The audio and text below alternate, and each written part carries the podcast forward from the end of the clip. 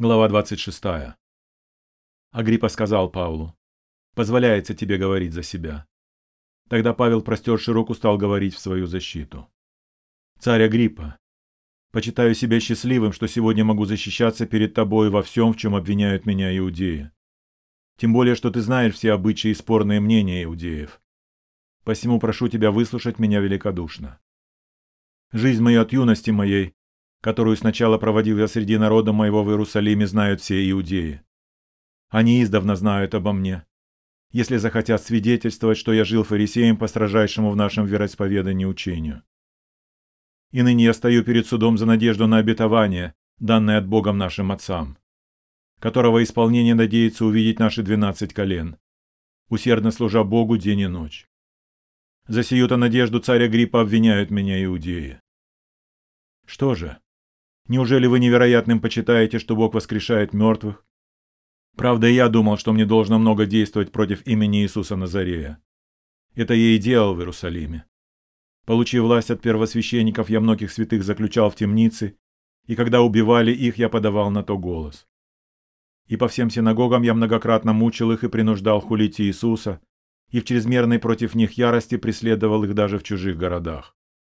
Для сего, идя в Дамаск со властью и поручением от первосвященников, среди дня на дороге я увидел, государь, с неба свет, превосходящий солнечное сияние, осиявший меня и шедших со мною.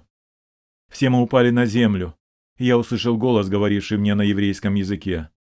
«Савл, Савл, что ты гонишь меня? Трудно тебе идти против рожна». Я сказал, «Кто ты, Господи?» Он сказал, «Я Иисус, которого ты гонишь.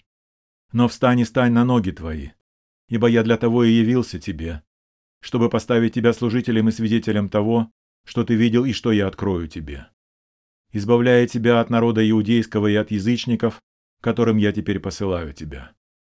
Открыть глаза им, чтобы они обратились от тьмы к свету и от власти сатаны к Богу, и, веруя в меня, получили прощение грехов и жребий с освященными.